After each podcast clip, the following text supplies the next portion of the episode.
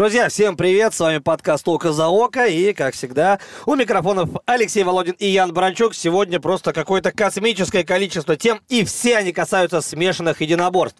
Поговорим про ММА серию 53, про Беллатор 282, а, турнир ПФЛ и, конечно же, затронем UFC.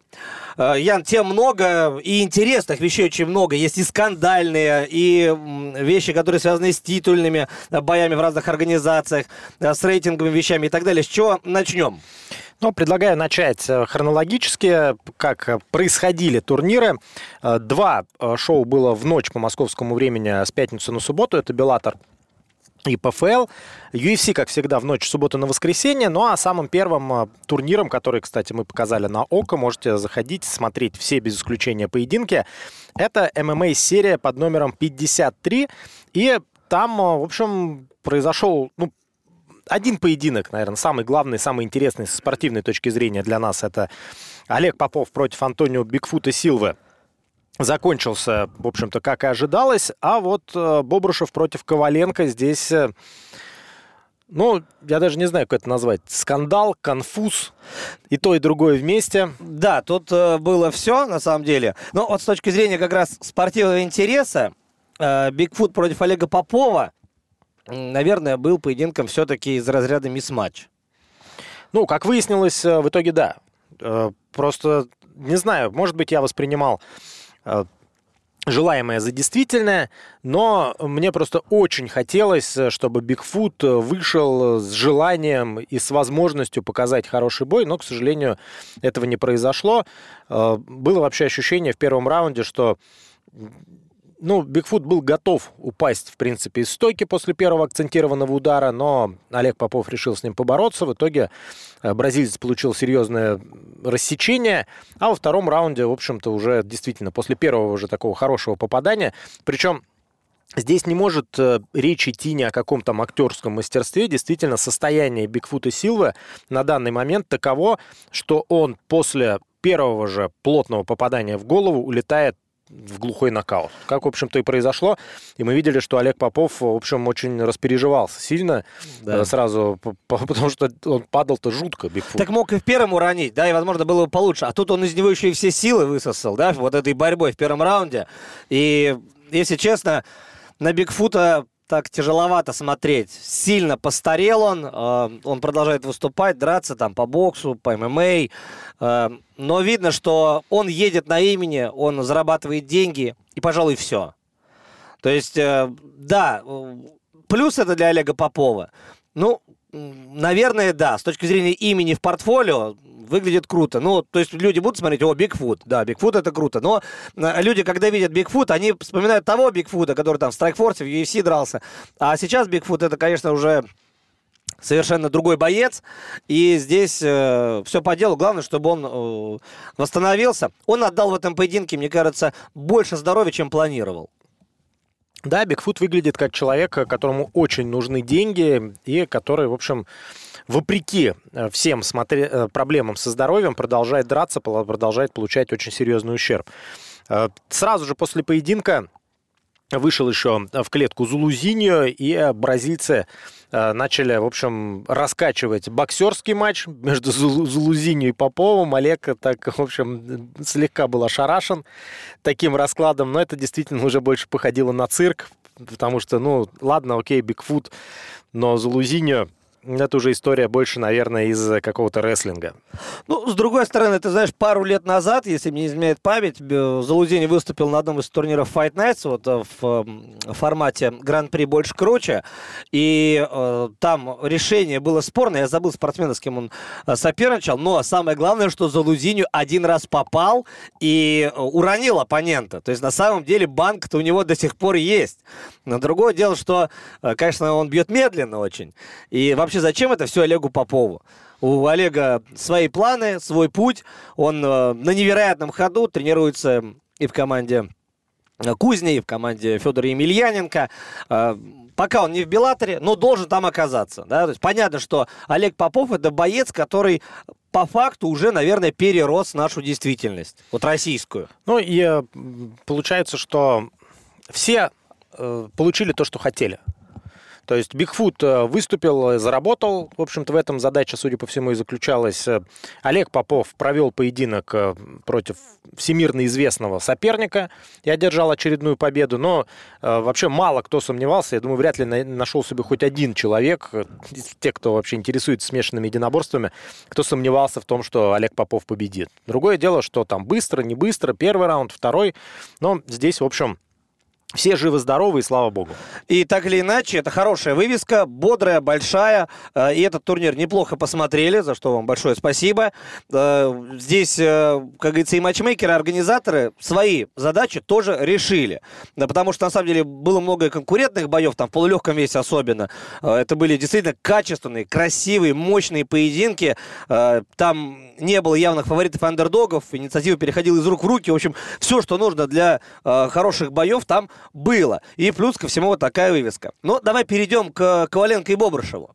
Вот здесь, конечно, было несколько моментов. Э, Стаслав Коваленко зашел на территорию ММА, профессиональных ММА.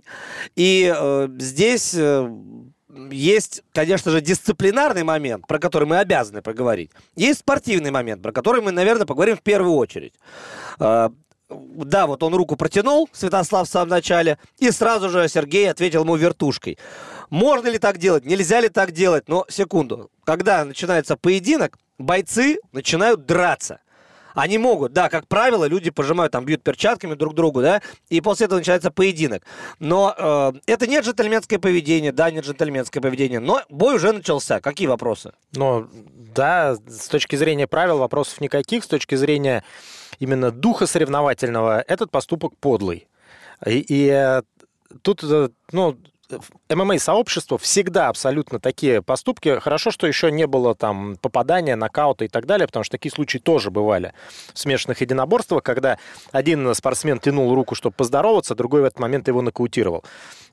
Здесь, в общем-то, с этой точки зрения все было в порядке. Меня лично вообще удивило то, как э, вел себя Бобрышев, который, в принципе, никогда не отличался каким-то неспортивным поведением. Насколько я видел его поединки, а ты, Леш, видел гораздо больше их. Да. А здесь, э, в общем-то, э, ну, как-то Большого там урона как... там не было, кстати. Вот от этой вертушки в самом начале большого урона не ну, было. Ну, вот я про это, да, да и говорю. Вот. Потом, естественно, удар уже после остановки поединка. Э, что тоже, в общем-то, не красят Сергея. И, э, опять же, ну, мы не в курсе, возможно, тут просто какая-то личная история, что-то такое Коваленко там сделал перед боем, потому что Бобрышев, в общем-то, вел себя э, довольно странно. Если бы он всегда себя так вел, это одно. А здесь получается, что, ну, что-то не так.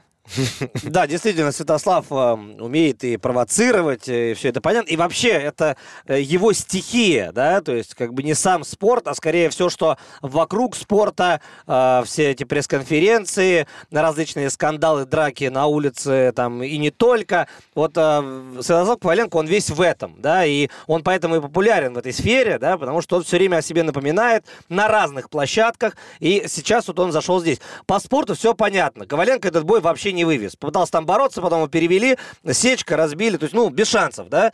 Э, мне кажется, тут и говорить-то не о чем, на самом да, деле. Да, именно сам поединок э, действительно прошел абсолютно штатно и закончился ровным счетом именно так, как и ожидалось. Э, но отдадим должное все-таки Святославу, да, мужественный парень. Вышел, потом негодовал, что угол там остановил бой, выбросил полотенце. Но, в общем-то, к нему-то на самом деле никаких... А, ну, к нему, да, никаких вопросов. Вопросы там к его угловым, которые выскочили в клетку после боя там и набросились на Бобрышева, началась там драка, скандал там и так далее. И вопросы к судейскому корпусу. И вот здесь как раз поподробнее, да. Давайте напомним слушателям на секунду. Бобрышев добивает Святослава Коваленко на настиле, находится в полном маунте. В этот момент прилетает не белое полотенце, а черная футболка. Ну, неважно, этот жест был абсолютно однозначным. Рефери сразу же остановил бой, то есть была остановка. А, и после этого был один удар от Бобрышева, причем такой удар как бы даже не в лицо, он так по, по плечам, по-моему, попал. И на, э, затем начинается заварушка, запрыгивают секунданты, э, Коваленко начинают избивать э, Бобрышева, появляется куча людей, в том числе и представители организации, я имею в виду ММА-серию. Э, но э, что дальше? Дальше появляется э, э, руководство лиги и приглашает судью. При этом главный судья не выходит. Выходит один из боковых, потому что Олег Бессудов не являлся главным судьей на этих соревнованиях выходит один из боковых судей. И Олег говорит о том, что изначально победа техническим нокаутом Сергея Бобрушева, но так как было не спортивное поведение после уже остановки поединка, принимается решение о том, что бой признается несостоявшимся. Вот мы с тобой обсуждали, пытались найти такие поединки. Э, брали разные промоушены, в том числе вспоминали историю с Джошем Кошчиком, например, да, который тоже нанес удар после э, Там остановки боя. Немножко по-другому, насколько я помню, было. 2010 год, UFC, Джош Кошчик против Пола Дейли. Кошчик побеждает единогласным судейским решением, и Пол Дейли бьет Кошчика после э, окончания боя. В результате, естественно, поединок, в общем-то, так и остался в силе, да, победы Кошчика, а Дейли просто уволили. Вот, вот. уволили. Но результат поединка никто не трогал. Я про это хочу здесь заострить э, внимание. Поэтому, э, ну, если поединок начался, все по правилам, все нормально, и была остановка после выброшенного полотенца, то тоже все нормально. То есть с точки зрения спортивной части, с точки зрения боя, решение должно быть однозначно. Это техническая победа Сергея Бобрышева. Ну, техническим нокаутом, да. Да-да-да, техническим нокаутом. Другое дело – победа над э, Святославом Коваленко Сергея Бобрышева никак не двигает вперед вообще. Вот в сторону там титульных историй, еще каких-то. Это вообще отдельная история, да? И будет записана победа над Коваленко или будет ноу-контест Коваленко. По большому счету, неважно. Может быть, для медиа раскачки какой-то, для Сергея даже круче, что будет ноу-контест. Потому что люди такие будут смотреть, ноу-контест? А почему ноу-контест? И будут выяснять, находить этот бой, что там было. То есть здесь а, будут больше говорить об Обрышеве. И мне кажется, задача по продвижению своему вообще в медиапространстве Э, Бобрышев выполнил, получается. Выполнили ее Святослав который получил очень много хвалебных отзывов от своих э, фанатов, да, потому что, да, у Сергея это мужик с характером, и это его главная инвестиция, характер и воля. Но а к Святославу-то какие вообще вопросы? Он э, подрался, подрался по правилам, сделал все, что смог, э, в общем-то, не спортивным поведением, в отличие от своего соперника, гораздо, который был выше уровнем, да, именно спортивным. Э, Святослав не отличился, и, в общем-то, мне кажется, что вот именно с точки зрения своей там фанатской базы, как блогер, э, он только, в общем-то, заслужил еще больше уважения. И есть вот один моментик, да, все-таки э, надо его объяснить. Святослав сначала сказал в интервью, что я пришел на территорию профессиональных бойцов, и через буквально минуту в своем же интервью начинает называть Бобрышева алкашом.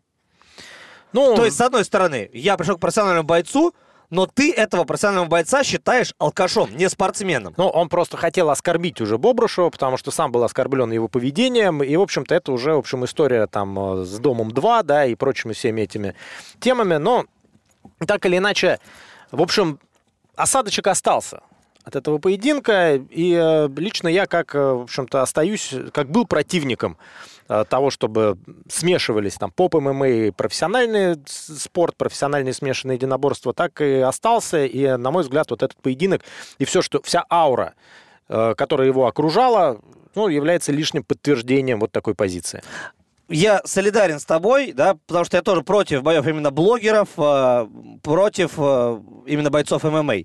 Но, Ян, а как ты считаешь, если поединки между двумя блогерами, или поединок из серии чисто поп ММА, неважно, куда, ну, возьмем там условного Чершанбе, условного там пулеметчика или морячка, неважно, да, а, и это произойдет внутри профессионального турнира по ММА, но это будет столкновение из их индустрии. Как ты считаешь, вот такие движения, они будут способствовать общему продвижению вперед для всех?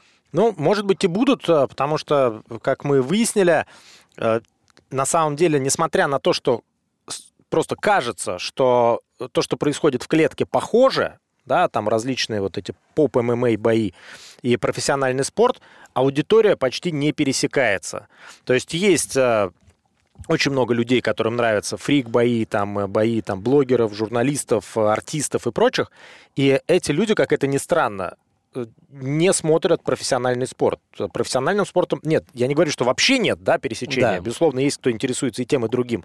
Но именно болельческое ядро разное. И почему бы в рамках одного и того же события их не познакомить с чужой территорией? Я думаю, это будет выгодно для всех. Как и разная территория, если мы берем бокс и ММА. Это совершенно разные болельщики, и они тоже пересекаются. Вот как раз бой Кудряшова Вакара, у Вагаб, Вагабова, точнее, да, а, это прямое подтверждение тому, что можно создавать турниры, ивенты, где есть пересечение. Да? Причем этот турнир был по боксу, но я уверен и даже убежден, что очень много именно людей из мира ММА, фанатов ММА, посмотрела тот бой. В общем, так или иначе, о поединке Бобрышева и Коваленко говорят говорят много, э, и в интернете много где. Поэтому, наверное, это получается самый громкий турнир ММА-серии и с точки зрения количества звезд местных, бойцов, чемпионов, экс-чемпионов, большая звезда Бигфут и вот такой скандальный поединок. Ну, все слагаемые успеха, они были. Именно поэтому турнир в целом получился. Ну, наверное, единственное, что я не понял, конечно, человек, который вышел там награждать, и Перевертунову вручили э, статус барона. Я не знаю, как там у них э, в кузне теперь будут к нему обращаться, то я думаю, ребят поглумятся от души. Ну, это, как говорится, на вкус и цвет, да. Кому-то нравятся вот эти истории дворянские, да, там целый сертификат, э, теперь там его надо называть э, ваша светлость и так далее, да, очень много э, почвы и поводов для шуток. Но давайте двигаться дальше. ПФЛ и Беллатор синхронно проходили два этих турнира. С Беллатора предлагаю все-таки. Да, трое наших парней э, выступили в рамках турнира Беллатор 282. Э, Саша Шаблей, Магомед Магомедов э, и Анатолий Токов. Но, все выиграли? Да, все выиграли. Для начала. И, в общем, выиграли ярко. Отрадно вообще, что такое стопроцентное попадание. Плюс еще Денис Гольцов у нас одержал победу в ПФЛ. В общем, все, кто посмотрели с утра или там ночью в прямом эфире эти поединки, я думаю, что были, пребывали в отличном настроении на протяжении всей субботы. Да, Толя без проблем разобрался с э, Мухаммадом Абдулла. Вот он подскользнулся, конечно, да, и потом э, Толя сделал свое дело. Я бы не стал здесь говорить о каком-то неджентльменском поведении, если честно. Это бой, опять же, да, э, такое бывает, такое случается, поэтому Толя в любом случае, ну, будем честны, он бы этого парня все равно переехал. Да, вот из всех, э, из четырех поединков, пожалуй, да, которые были э, с участием наших спортсменов в Беллаторе и в ПФЛ, Анатолий Токов против Мухаммада Абдулы, это был самый такой, ну, не буду называть это мисс-матчем, да, но Анатолий был самым серьезным, самым жестким фаворитом из всех них. Э, и, в общем-то, то, что Абдулла подскользнулся, упал и потом был уже там забит на настиле, возможно, даже лучше для Абдулы. Потому Быстрее что, все закончилось. Да, серьезного ущерба он э, не получил, а так могло бы закончиться, в общем-то, глухим нокаутом. Так что, в общем, как случилось, так и случилось. Ну, конечно, Мухаммад был расстроен, но, будем откровенны, действительно, шансов у него было не так много. А вот что касается Александра Шабля, вот здесь гораздо интереснее, потому что а, что будет делать Скотт Кокер а, в условиях того, когда бой Сидни Аутлоу и Патрики Фрейры пройдет? Ему же нужен будет следующий претендент – а кто это, если не Александр Шаблей? Ну, э, тут на самом деле есть варианты для Александра Шабля. Э, э, получается, на каком месте у нас был примус? Второй. На втором, да. То есть Шабли теперь становится действительно основным претендентом. Но у меня есть подозрение, которое, в свою очередь, вызывает серьезное опасение, что Шабля сведут с кем-то из наших легковесов. Потому что если посмотреть на топ-10 Беллатора в легком весе, слишком много российских флагов. И это ислам, это не Усман. Да, Усман, наверное, слишком перспективная там суперзвезда еще и с фамилией Нурмагомедов. А вот э, Шабли против Ислама Мамедова, мне кажется, что поединок, который может состояться довольно скоро. Или же все-таки Шаблю дадут э, титульный бой.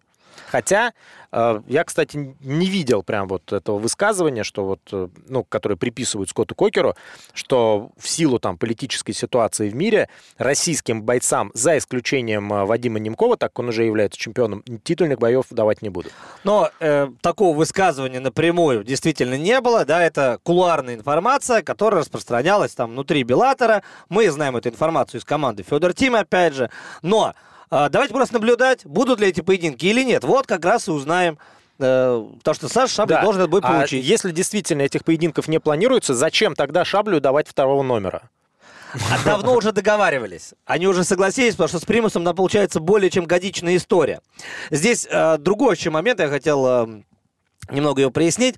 Вот бренд Примус парень, с одной стороны, экс-чемпион, то есть на бумаге у него все более-менее прикольно, более-менее хорошо, он на второй позиции и так далее.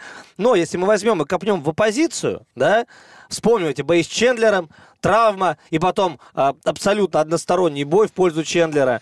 А, и сейчас мы видим, что Шаблей разобрался. Я ни в коем случае не принижаю Александра. Это, это топ-боец в легкой весовой категории, да, но получается, что Примус с реально крутыми парнями практически не дрался, кроме Шабля. Ну, Бенсон еще был. А как же Ислам Мамедов? Так и... он его проиграл. Да, раздельным решением. Да, очень смысле, был близкий бой. Вы, у кого он выиграл из крутых парней? Выиграл именно. Только Бенсон. Но э, просто у Примуса получается такая карьера, вот он был очень долго, наверное, засиделся в Беллаторе в статусе проспекта, э, его так очень аккуратно вели, и в результате, вот да, он вышел э, на бой против Чендлера в статусе такого жесткого андердога. Про эту историю Леша только что рассказал. Я бы взял вот последние два года. То есть получается, что у него было у Примуса два поединка, причем Оба боя такие очень жесткие получились. Исламу Мамедову, да, уступил совсем чуть-чуть, а против Бенсона-то Примус вообще-то выглядел супер мощно. Я и говорю, Бенсон это вот единственный боец, так... И надо говорить о примусе не там с точки зрения там то, что было там пять лет назад в семнадцатом году против Чендлера, а то в какому в какой форме он сегодня пребывает. Да, сегодня это очень крепкий парень, и именно поэтому столь отрадно, что Шабли разобрался с ним в общем-то буднично. Как будто просто очередной проходной соперник, э, аккуратный первый раунд, э, присмотрелись друг к другу, потом Шабли дождал, дождался ошибки, вот. и, в общем-то, все. Как и говорил в интервью Александр, что здесь будет бой до ошибки. Потому что если эту ошибку не непримусный Александр не допустит, да, то все это могло бы дойти до решения, и там вообще неизвестно, что могло бы получиться. Вот здесь э, получается хорошо, что Примус эту ошибку совершил. И включился Александр на полную катушку. Еще раз его поздравляем. И ждем новости.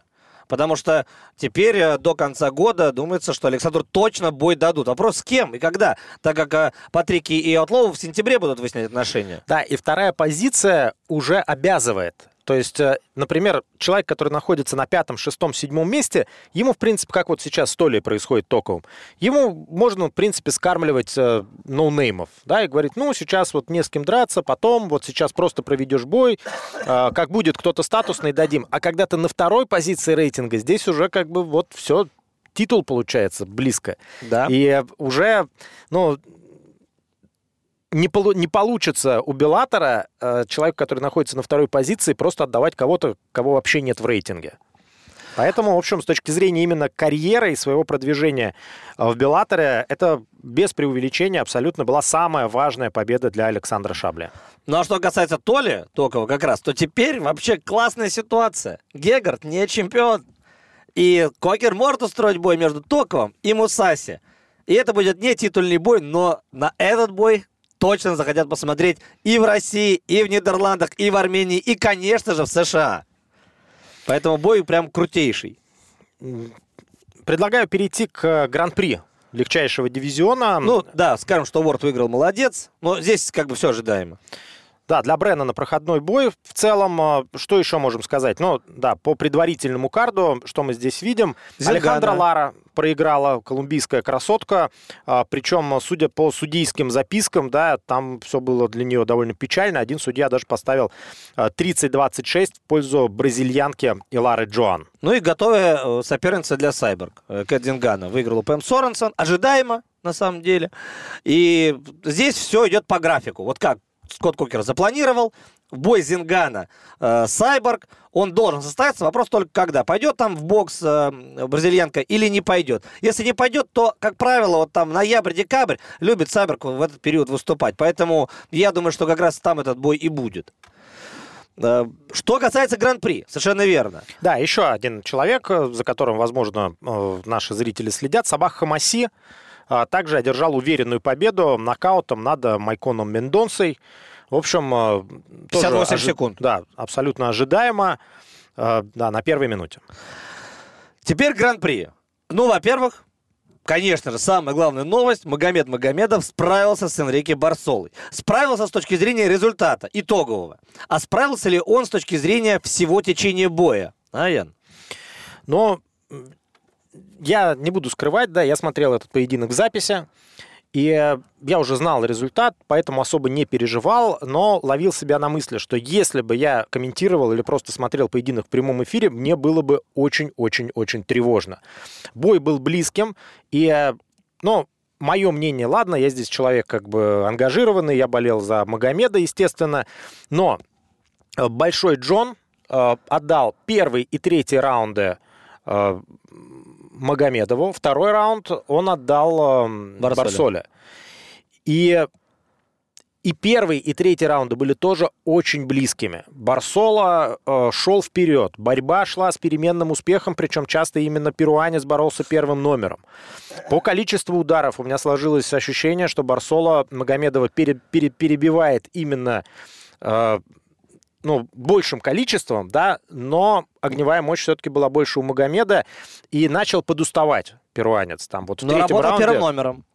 Да, продолжал идти вперед, но уже там, например, э, и ударов становилось меньше, и комбинаций меньше, было больше одиночных, и чаще стал попадать Магомед. То есть было ощущение, что вот в длинную, четвертый и пятый, все-таки Магомедов э, должен забрать. Но в результате одна единственная ошибка очень аккуратного, как правило, Энрике Барсола привела к великолепнейшей гильотине со стороны Магомедова. Это вообще э, произведение искусства. И теперь мы постепенно двигаемся к возможному теоретическому финалу-реваншу, потому что Магомед Магомедов сейчас будет биться в полуфинале с Пачи Миксом.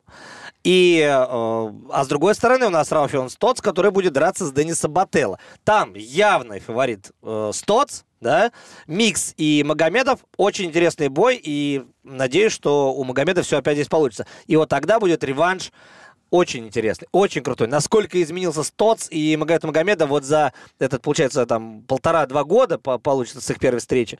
Очень интересно будет.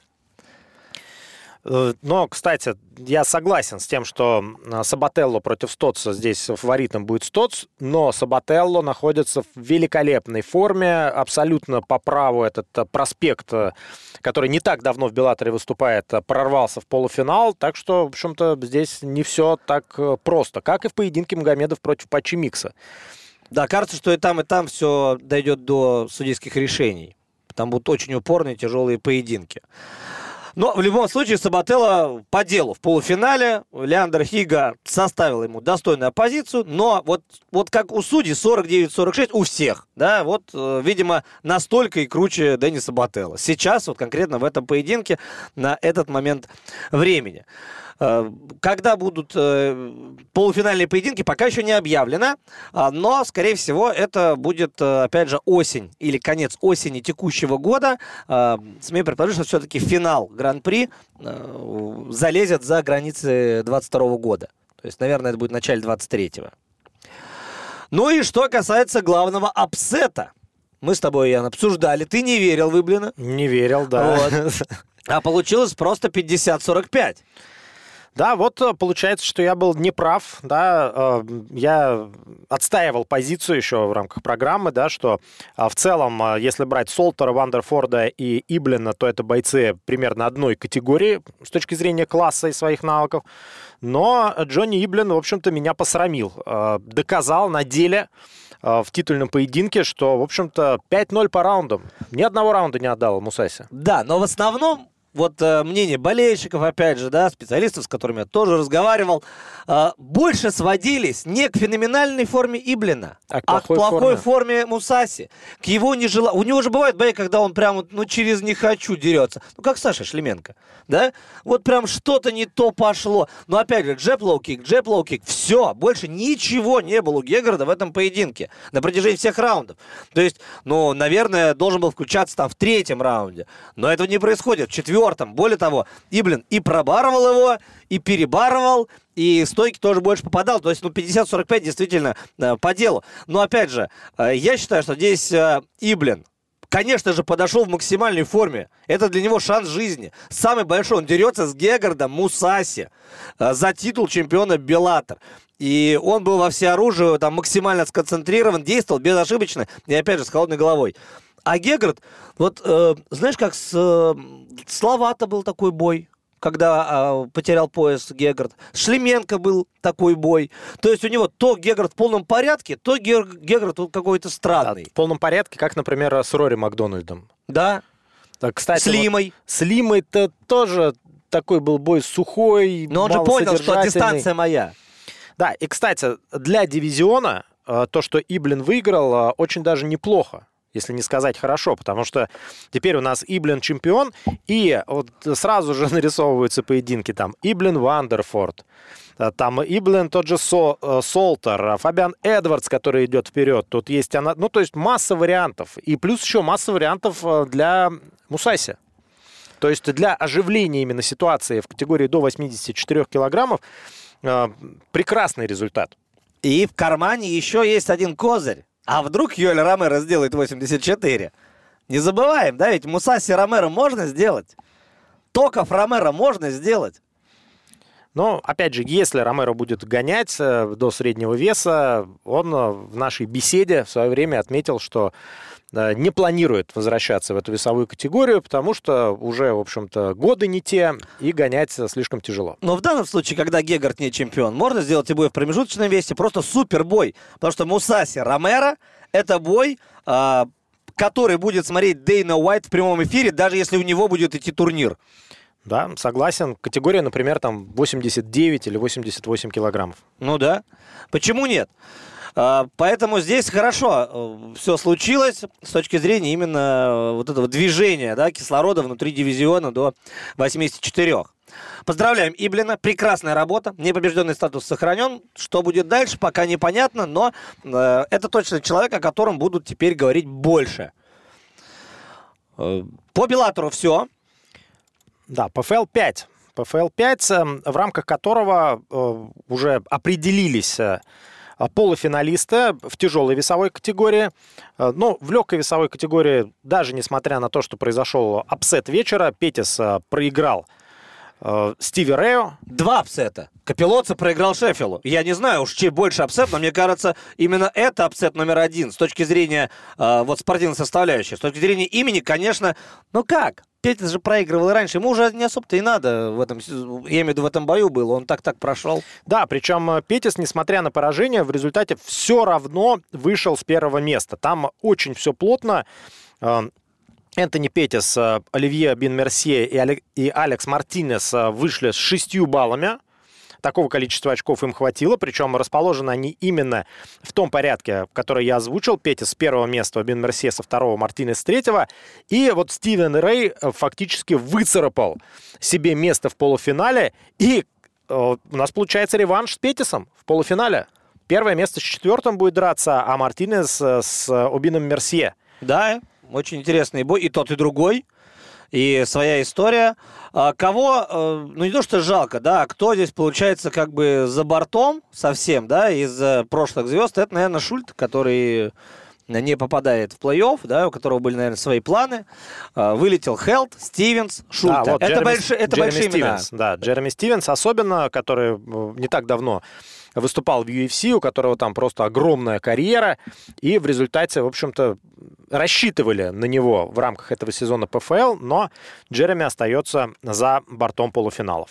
Ну и еще в рамках этого вечера, уже переходя к полулегкому весу, наверное, следует э, выделить Палмера. Он все-таки хлопнул дверью, как говорится, выиграл, да? Э, Выиграл, как всегда, э, решением. Единогласным. Вот. И, соответственно, он остался на э, какой там, шестой строчке, в общем, не попадает. В итоге Крис Уэйт, э, э, Кудо, Буба Дженкинс, Брэндон Луной. На самом деле, получается, самый скучный какой-то вес вот в этом сезоне. Но он вообще был скучноват, если, если убрать Халида. А вот Халида как раз и нет в этом сезоне.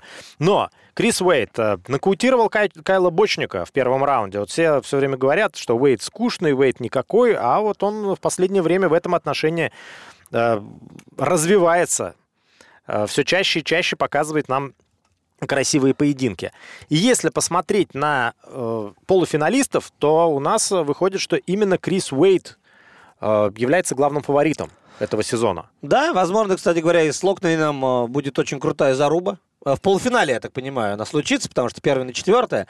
Опять же, мы не знаем, может быть, логика будет и другая плане распределения. Обычно да. именно так распределяли участников плей-офф. Да. Но, но Локнейн это это интересный персонаж, как минимум. И если э, Уэйт не сможет его прямо вот это бороть, да, там, э, в клинч, в стойке, в партере и вот возить, то вполне себе может быть интересный конкурентный бой. Я даже не знаю, может быть, и Локнейн выиграет. Честно могу сказать так, он в очень хорошей форме. Да, причем здесь тоже плотные результаты. Крис Уэйт выходит с первого места с 9 баллами, а дальше по 6 очков у Риоджи Кудо, который на второй позиции, на третьей Буба Дженкинс, который а, показывает, в общем, начиная уже с прошлого сезона, как он вышел а, и внезапно одолел Лэнса Палмера. А, здесь он продолжил выступать успешно и будет в полуфинале. Ну и дальше Локнейн. В общем, интересные поединки нас ожидают, но это будет уже в августе. Тяжелый вес. Здесь а, все прекрасно. Денис Гольцов а, одержал уверенную победу, впрочем, как и ожидалось, а, над Моррисом Грином. Заборол. И, и все советы Джона Джонса не помогли. Да, Джон Джонс был в углу у Морриса Грина, да, очень переживал, очень старался. Но там такие были советы, не давая ему бороться. Ну, Моррис Грин хотел не давать, но у него не получилось. Да, так что э, Денис э, качественно сделал свою работу. 30-27 такие железобетонные, безапелляционные. Просто другое дело, что э, Капелоц у нас э, проиграл. А, Ренан Феррейра у нас проиграл, и вот они до начала этого турнира выглядели такими прям, ну, кутерами, мастодонтами. А сейчас, когда решением проиграл Капелоца и Феррейра, а, как будто бы стало понятно, ага, вот с этими ребятами, вот в таком ключе, да, там, как а, Шеффил и Абреу работали, можно действовать, и можно их побеждать. И, конечно же, такие опытные ребята, как Дели и Гольцов, это возьмут на вооружение. Сейчас Гольцов против Капелоца, вау, классный бой, полуфинал вообще шикардосный. И Феррейра Феррейра против э, Дели. Э, Причем мне бы хотелось, чтобы, э, соответственно, Гольцов, естественно, выиграл у Капелоцы и вышел в финал. А вот там все-таки выиграл Ренан Феррейра. Потому что реванш Гольцов и Деля, он настолько как бы то, что понятен, да, но хотелось бы другого поединка, вот так скажем, просто другого. От того большой осадок остался. У Дениса, я думаю, тоже. Да, и с очень большой степенью вероятности Анте Делия будет пытаться делать то же самое, что он делал в первом бою против Дениса, то есть бороться, бороться, бороться и контролировать. И нас, э, если они опять встретятся в реванше уже в финале, будет ждать, в общем, очень вязкие будут ждать очень вязкие пять раундов. Знаешь еще, что обидно? Вот Абрео победил Феррейро, да. А в итоге не, не прошел. Да. А, насколько я понимаю, потому что у Феррейра а, за один бой он за прошлый завоевал 6 а, баллов сразу, а у Абрео две победы решениями, и тут по качеству получается Совершенно верно. проходит а, именно Феррейра. Так это был самый интересный бой с точки зрения турнирных раскладов. Вот выиграй Абрео просто в третьем раунде. Все, он уже там, где нужно. Но он выиграл решение. А, он бы отцепил Капелоцу в итоге, а ага. Феррейра да. бы прошел все равно, да. Да. Ну, получается, одну интригу бы создали, другую убили.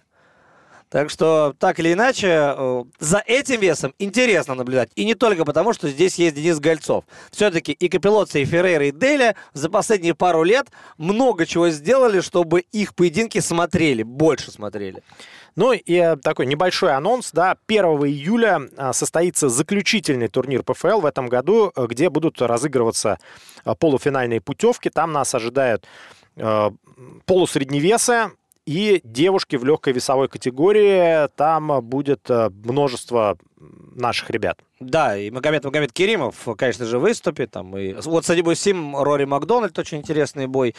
А, разные поединки, И Николай но... Алексахин, Магомед а Харрисон- Умалатов, Марина Мохнаткина. В общем, У Харриса сменилась соперница. Была же Джулия Бат. а стала Кейтлин Янг. Это плохо. Ну да ладно. В общем, так или иначе, этот турнир тоже привлекает. И ПФЛ идет своей дорогой.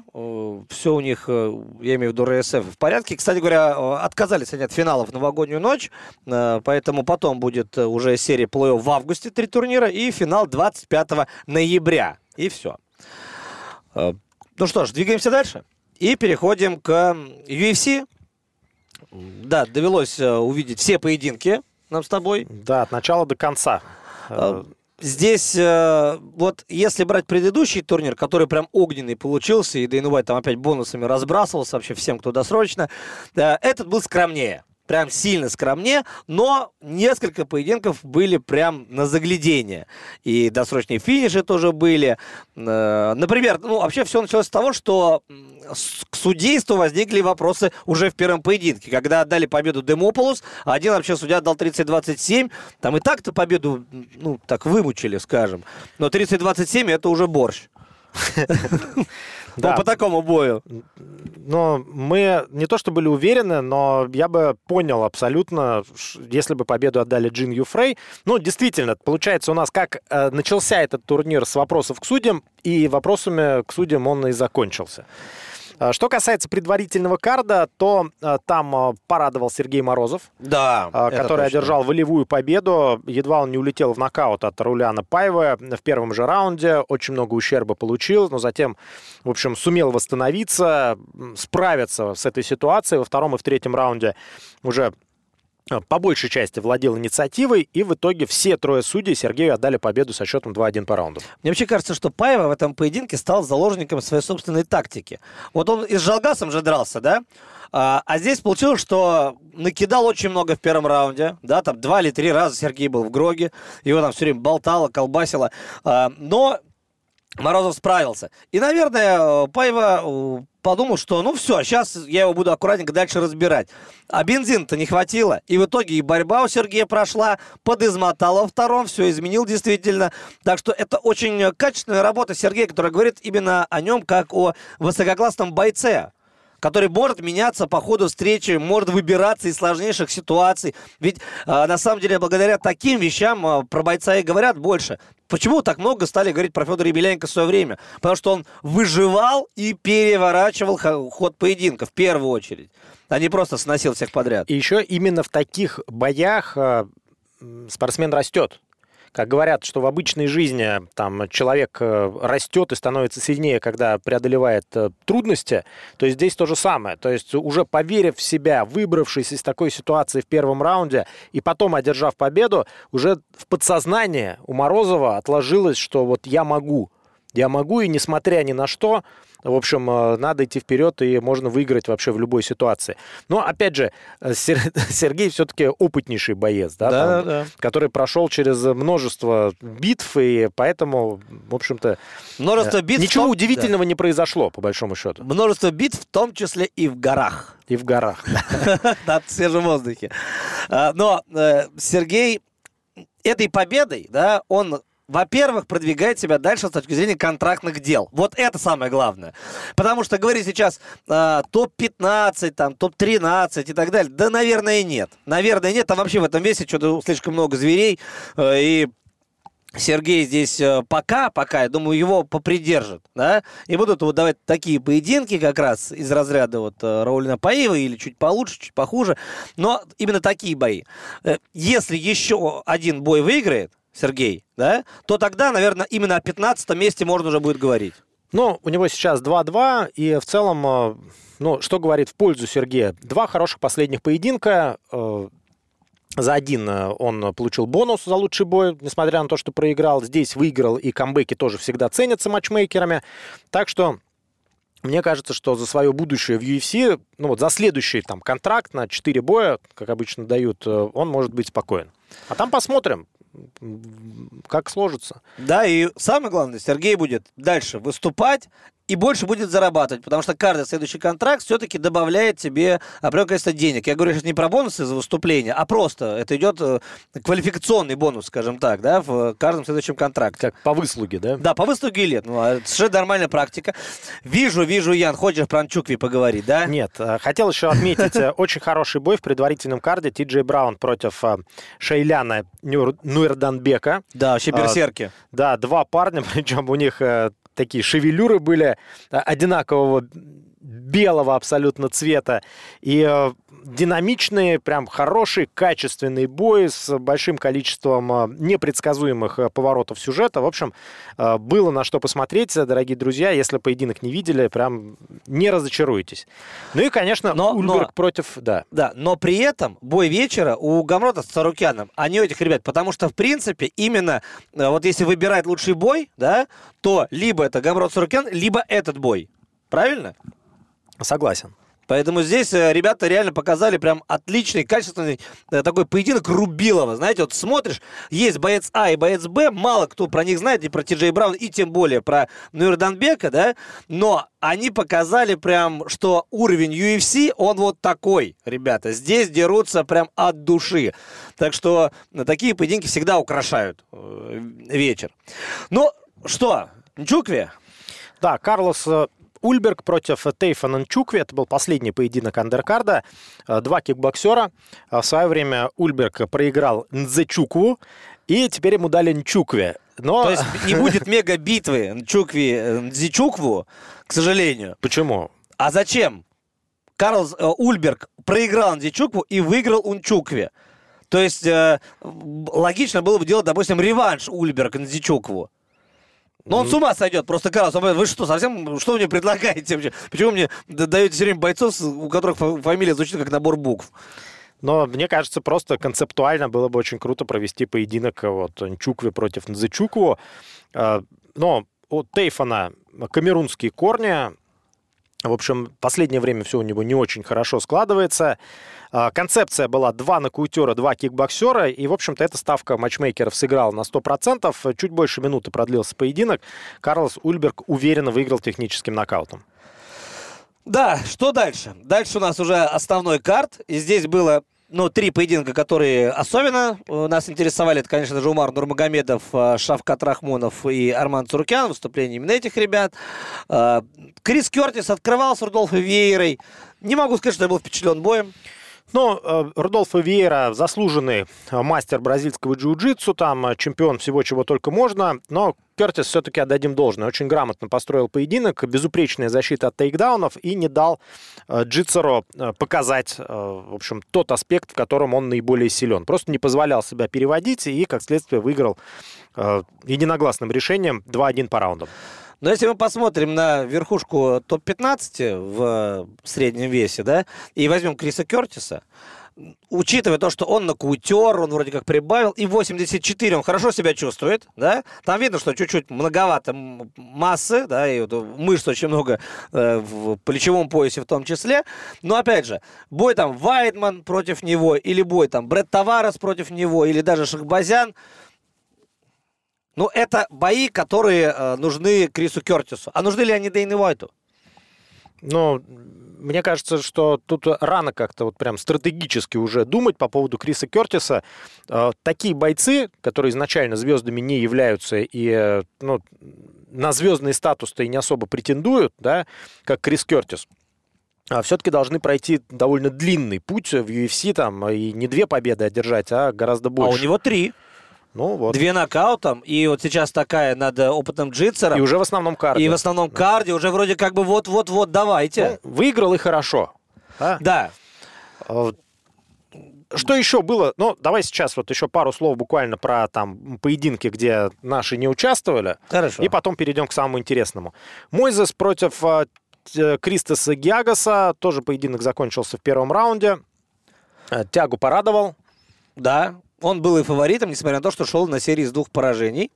А, И, конечно, феноменальную продемонстрировал борьбу. И скорость даже борьбы, я бы так вот сказал. Очень все быстро, качественно э, провернул. И Гиагас оказался ну, в западне, скажем так, потерпел реально фиаско.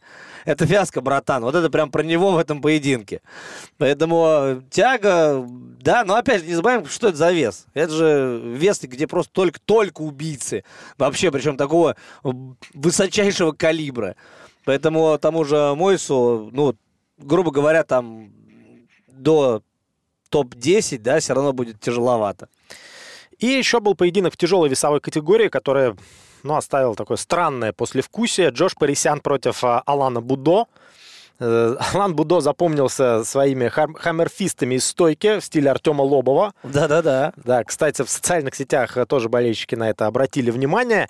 Но в целом, вот для тяжелой весовой категории и вообще для UFC, мне кажется, что сами спортсмены необычно низкого уровня. Очень хотели, конечно, победить, там к самоотдаче никаких вопросов, но то, что у них э, во втором раунде уже, ну там даже в начале второго раунда сил практически не было, это было печально. И, кстати, мы знаем, что Дана Уайт в том числе очень нервно относится к таким ситуациям, и очень сильно критикует бойцов, когда там после пяти минут боя у них нет сил, потому что считается, что уж физическая подготовка у абсолютно всех бойцов UFC должна быть на том уровне, чтобы они могли в более-менее нормальном темпе провести там хотя бы два раунда, а лучше Но три. Просто Парисян это такой мужик, э, который э, вот всегда дерется в одном и том же стиле, да. Он, э, Уайт же не хотел его брать. Он один раз выиграл на данный Contender Series бэкфистом, нокаутом. И Уайт ему не дал контракт.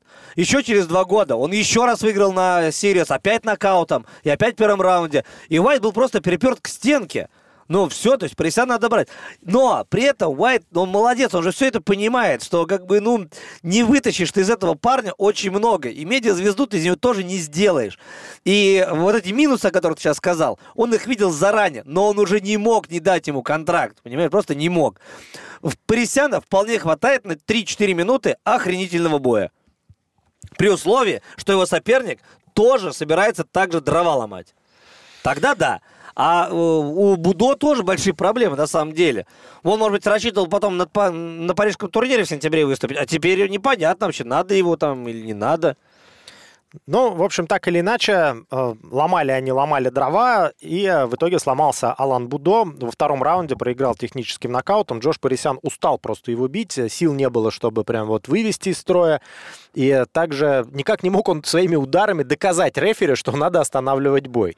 И в конце концов все-таки получилось, но это даже вызывало улыбку. Ну вот как раз э, в рамках одной из трансляций мы обсуждали, вот есть момент, когда надо останавливать бой, а есть момент, когда нужно останавливать бой. И на самом деле, я вот так вот позадумался, но ведь есть же грань именно вот в этом аспекте. Ну вот вроде бы как бы нужно останавливать, да, это же как э, вот почистить зубы, да, с утра. Надо, надо же почистить зубы. Это просто обяз... обязанность как бы каждого человека чистить Я зубы. Я не вижу разницы между надо, надо и нужно. нужно да. Она есть, она есть. То есть иногда спасая здоровье, да, там уже все понятно, остановка безапелляционная. А иногда просто наносятся удары, есть признаки пассивной обороны. И судья должен остановить. Но на самом деле ты понимаешь, что вот он сейчас устанет через еще 5-7 ударов, и тот спокойно выйдет и, может, перевернет этот поединок. Ну, я понял. Ты имеешь в виду, когда по сути необходимо да. останавливать. И когда вроде как формально можно да. остановить, но если не, остан... если не остановишь, то ничего такого не произойдет. И вообще никаких вопросов нет к судье. Вообще ни, за... ни при таком решении, ни при другом. Ну, судье просто надоело. Один по-другому стучал, а тот как бы не реагировал и вроде как и не хотел даже перехватывать инициативу. Поэтому, наверное, бой надо было остановить. Ну что ж, Умар Нурмагомедов, Умар. Шавкат Рахмонов и Арман Царукян. Начнем э, ну, по порядку. Да? Умар Нурмагомедов против э, Нейта Менеса. В данном случае Умар Нурмагомедов против неважно кого. Ну, вот в этом поединке. Против того, чей уровень э, явно его собственному уровню уступает. И Э, действительно есть ощущение, учитывая то, как э, Умар выигрывает свои бои, что он уже готов э, к большим поединкам в своем дивизионе, а этот дивизион, как вы знаете, легчайший до 61 килограмма. Причем он не просто готов, да, а учитывая то, что мы увидели в этом поединке, можно смело Умар отправлять даже не в сторону топ-10, да, а в сторону топ топ-5-топ-10.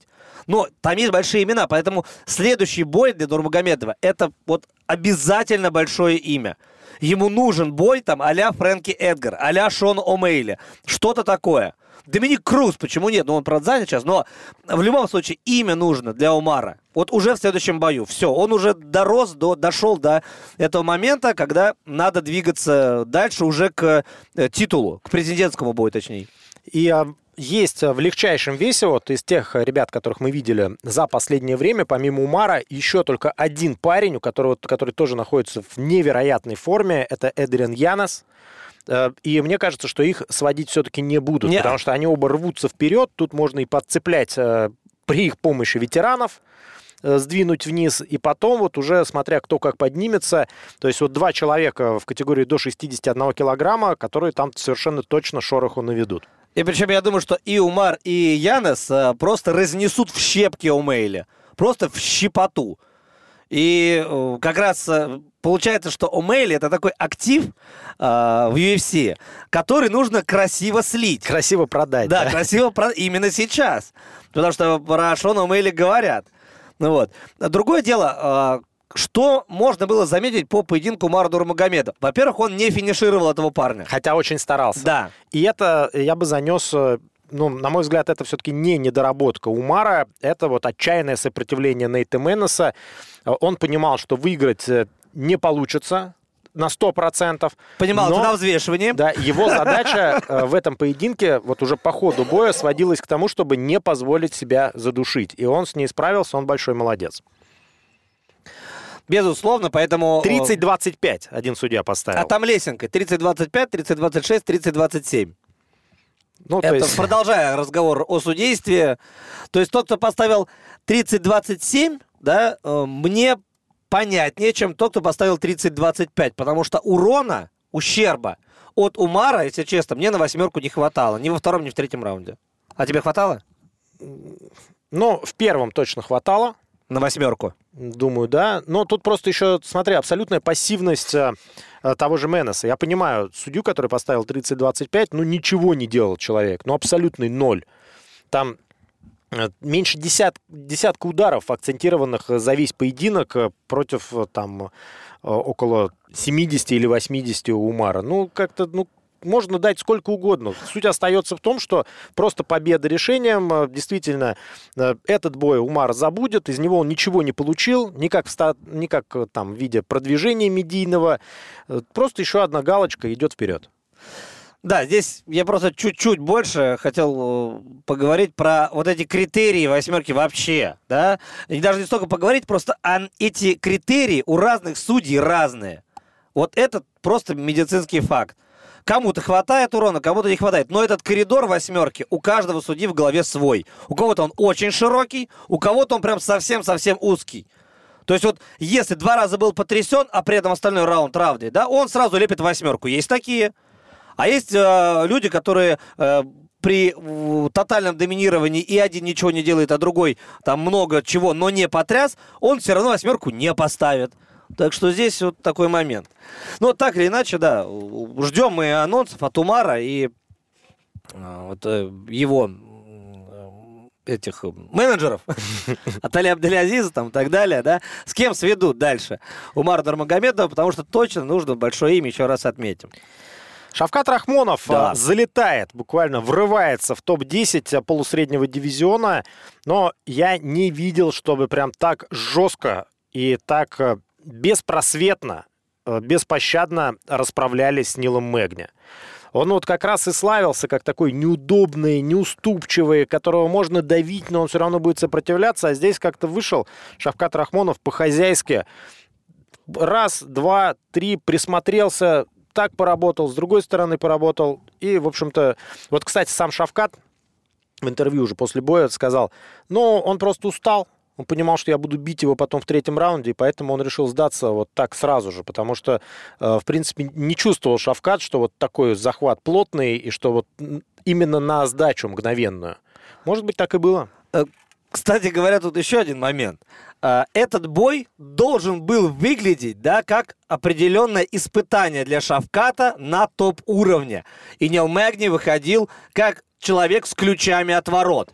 Как, А по- как такой профессор, который Да. сейчас экзаменовать Да, будет. будет экзамен. А на деле мы увидели то, что э, Шавкат выглядел в этом бою так, что ему дают какого-то парня, который куда-то там пытается рваться, что ли. Нет, это, это вообще не так выглядело, как э, планировалось на бумаге, как об этом думали, может быть, матчмейкеры, да.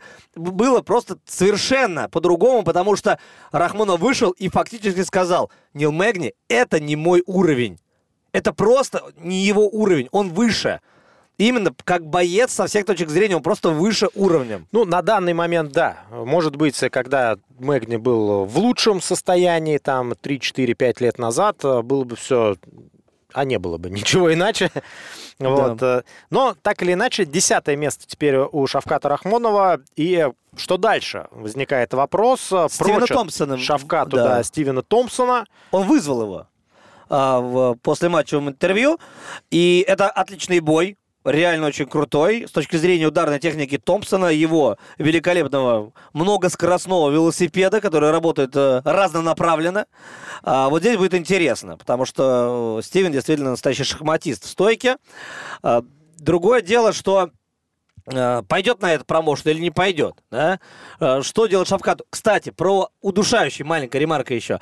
Менеджер Рахмонова, Сайт Абдрахманов, в момент, когда он еще не заходил на прием, он крикнул ему, давай пойдет, и он пошел на этот прием. То есть, грубо говоря, не тренер, э, не секундант другой, а менеджер бойца подсказывает бойцу, он реально идет в прием и завершает. Что говорит о том, что Саид Абдрахманов вообще э, прекрасно понимает нюансы и тонкости э, не только своих бойцов, но и вообще процесса. Э, Между прочим, э, если брать вообще менеджеров, да, то, наверное, Али Абделязис и Сайд Абдрахманов два э, таких э, центральных э, парня, да, две центральные фигуры по продвижению наших бойцов вообще в UFC. Да, именно так. э, И есть, э, судя по всему, и, наверное, перейдем к главному. Подожди, поединку. подожди, как, как главному? То есть про Шавката все? Нет, не все. А Хамзат Чимаев и Шавкат? А что дальше? Вот смотри, потолок Хамзат Чимаев, Гилберт Бернс был понятен, да? И Бернса, ну мы знали его потолок и ранее, а мы увидели такой некий потолок Чимаева. Как ты думаешь, в бою с Томпсоном мы увидим потолок Рахмана, э, Шавката Рахмонова?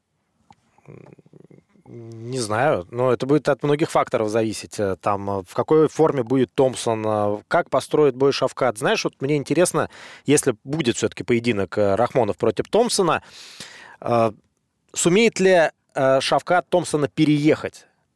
Потому что вот самая, наверное, сложная задача – это переехать Томпсона. И я вообще не помню, чтобы кому-то это удавалось. Потому что он проиграл последние два боя, если не ошибаюсь, там, Бернсу и Белялу Мухаммаду.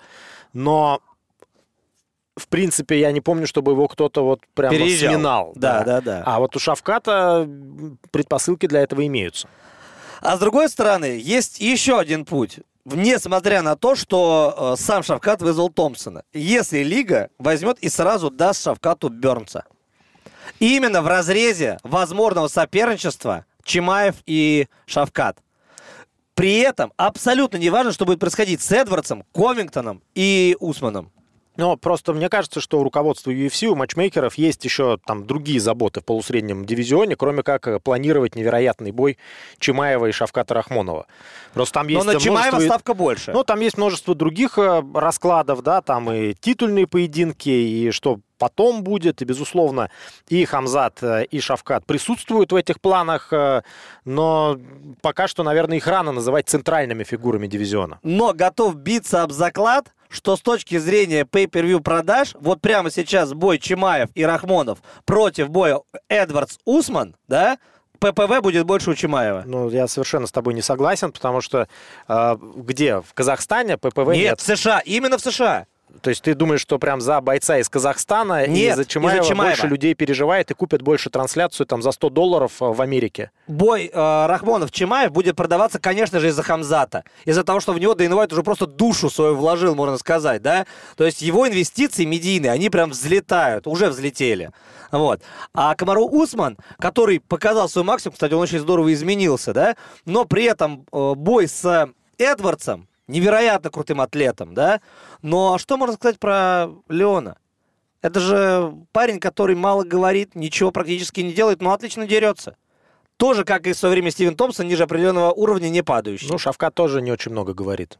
Да, я говорю, то есть здесь э, скорее такой драйвер получается больше Хамзат. Ну, так или иначе, это интересно. Ну А, что, пос- можно переходить к главному бою? Давай, да, переходить. А, главный поединок... Судьи. Да, а, Арман Сарукян против Матеуша Гамрота. И э, в самом разгаре сейчас э, интернет-война, интернет-битва между э, сторонниками поляка и фанатами Армана Цурукяна. И я здесь усматриваю больше, наверное, не такой расклад, а между сторонниками Армана Цурукяна и его хейтерами. Потому что, ну, что-то подсказывает мне, что в России не так много прям фанатов Матеуша Гамрота. Просто эти люди скорее больше не любят Цурукяна. И поэтому именно переживали за Гамрота. А почему не любит-то? Вот я никак не могу понять. Что он такого сделал Э, Я постоянно вижу там претензии, что Арман хитрый, что там какие-то были истории там с э, криптовалютой там и так далее, что он там кого-то обманул, не обманул.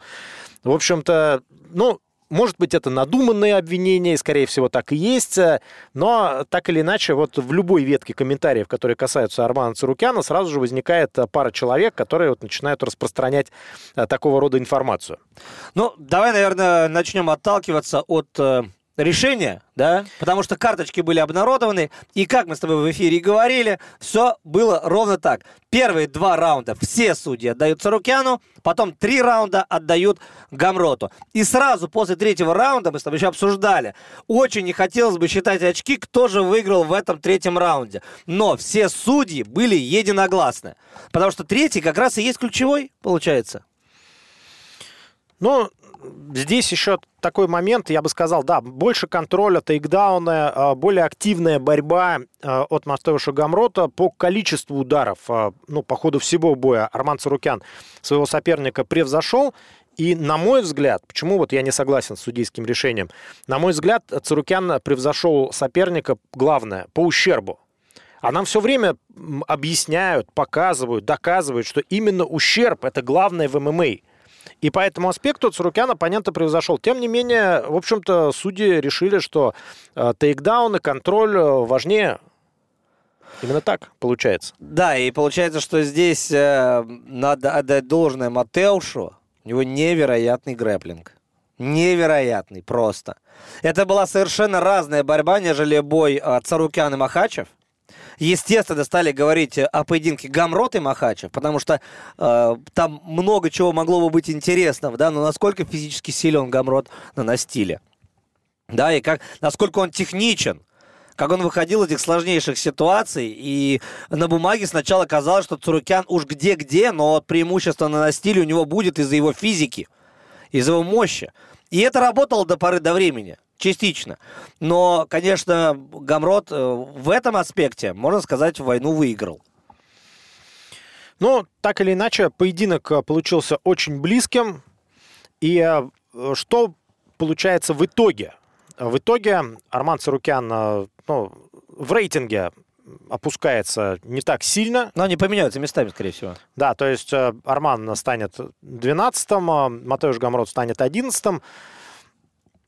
Арману всего 25 лет, и у него все впереди, все-таки на 6 лет старше Матеуш Гамрот, и вот он сейчас как раз э, на пике, мне кажется, что лучшего Гамрота, там в 34, в 35 лет мы уже не увидим. Вот ему сейчас надо рваться вперед, и э, какие варианты? Гамроту сейчас 31. 31, да. Да. Ну, я говорю, через несколько лет, когда там будет 34-35, уже вряд ли он станет лучше. А Какие варианты для Гамрота? Ну, тут, э, мне кажется, что-нибудь типа А никуда не ткнешься. Дариуша, Досаниуса, да, то есть э, супер медийных соперников ему не дадут. А Поединок против Махачева выглядит э, как-то странно, потому что Махачева прочат там уже в скором времени титульный бой, а тут его сводить с десятым местом, там с одиннадцатым как-то зачем? Но А я бы посмотрел на бой Чендлера и Гамрота. Потому что я не очень люблю Гамрота. То есть ты прям уверен, да, что Гаврот серьезно пострадает, да? Просто я думаю, что все его фишки и финты в борьбе не пройдут. Мы, ну, ни разу не проиграл Чендлер на стиле. При этом он больше любит э, драться. А с точки зрения банки, э, ну, я думаю, у Чендлера будет преимущество. Вот. Я бы хотел посмотреть на этот бой. Другое дело, зачем это сейчас Чендлеру? После его великолепного кик-нокаута после Фергюсона.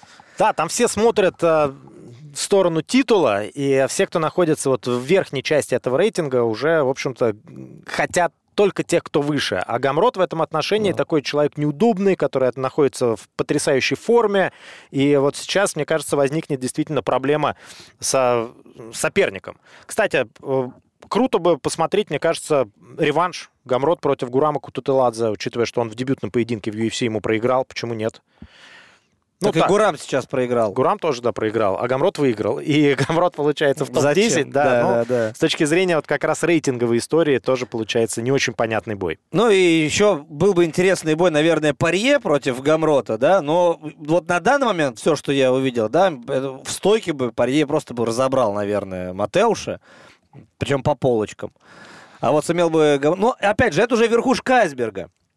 А так, как ни крути, Матеуш все-таки сейчас, ну вот Физив еще есть, да, у нас здесь близко. Физив, Досанис. Ну, как раз Физив а, с Досанисом будет драться на одном из ближайших турниров. Ну и тот, кто проиграет, может драться как раз с Габродом. Да, да, вероятно, что-то вроде этого мы и увидим в ближайшее время. Так что много пищи для размышлений а, по итогам этого турнира в том числе. А, следующий турнир пройдет уже совсем скоро, через неделю и там будет и Волконовский Холловый 3, и Адесания э, Канонье 2, э, там, нет, не 2, а 1. Вот, э, в общем, много чего там будет интересно. Ну, номерной турнир, он в Африке номерной турнир. Наконец-то Сироны должен подраться. Ну, я надеюсь, что он все-таки подерется. Вот, и мы увидим все-таки бой старины ковбоя. За сим все. Это был подкаст «Око за око». Вместе с вами говорили, рассуждали об и не только. Алексей Володин, Ян Баранчук. До свидания, друзья.